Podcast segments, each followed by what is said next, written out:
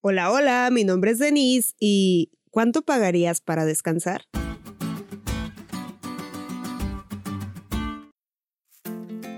Feliz semana, me da mucho gusto volver a saludarte. Aunque la voz es mía, debes saber que las ideas son de Esli, quien amablemente me prestó este espacio para volver a saludarles.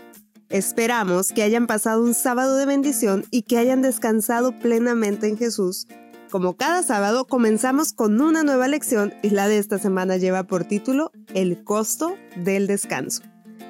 Y Esli pregunta, ¿cuánto gastas o gastarías por unas vacaciones? Para responder a esta pregunta necesitas hacer un análisis de muchas cosas, como cuántas personas viajarían, el destino al que van, el precio de los boletos, qué actividades piensas realizar, las comidas, el lugar, el hospedaje, con cuánto dinero cuentas para ese viaje en especial y muchas cosas más. Es necesario saber cada uno de estos datos porque no puedes comenzar un viaje si no tienes un presupuesto o si no tienes el lugar destinado.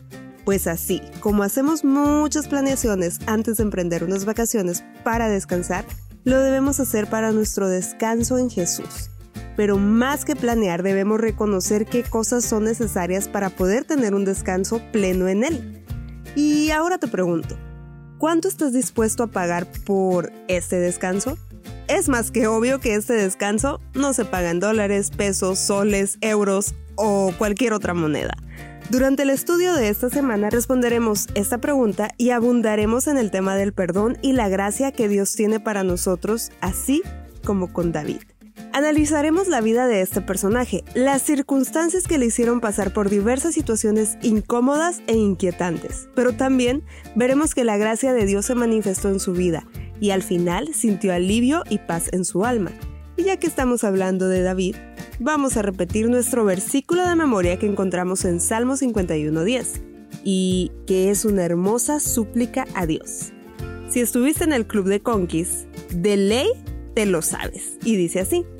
Crea en mí, oh Dios, un corazón limpio y renueva un espíritu recto dentro de mí.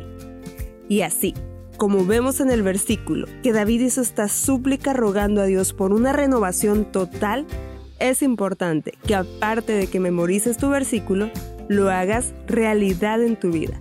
Que tu oración y petición hoy sea, renueva un espíritu recto dentro de mí.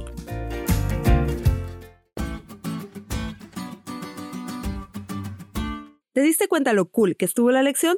No te olvides de estudiarla y compartir este podcast con todos tus amigos. Es todo por hoy, pero mañana tendremos otra oportunidad de estudiar juntos.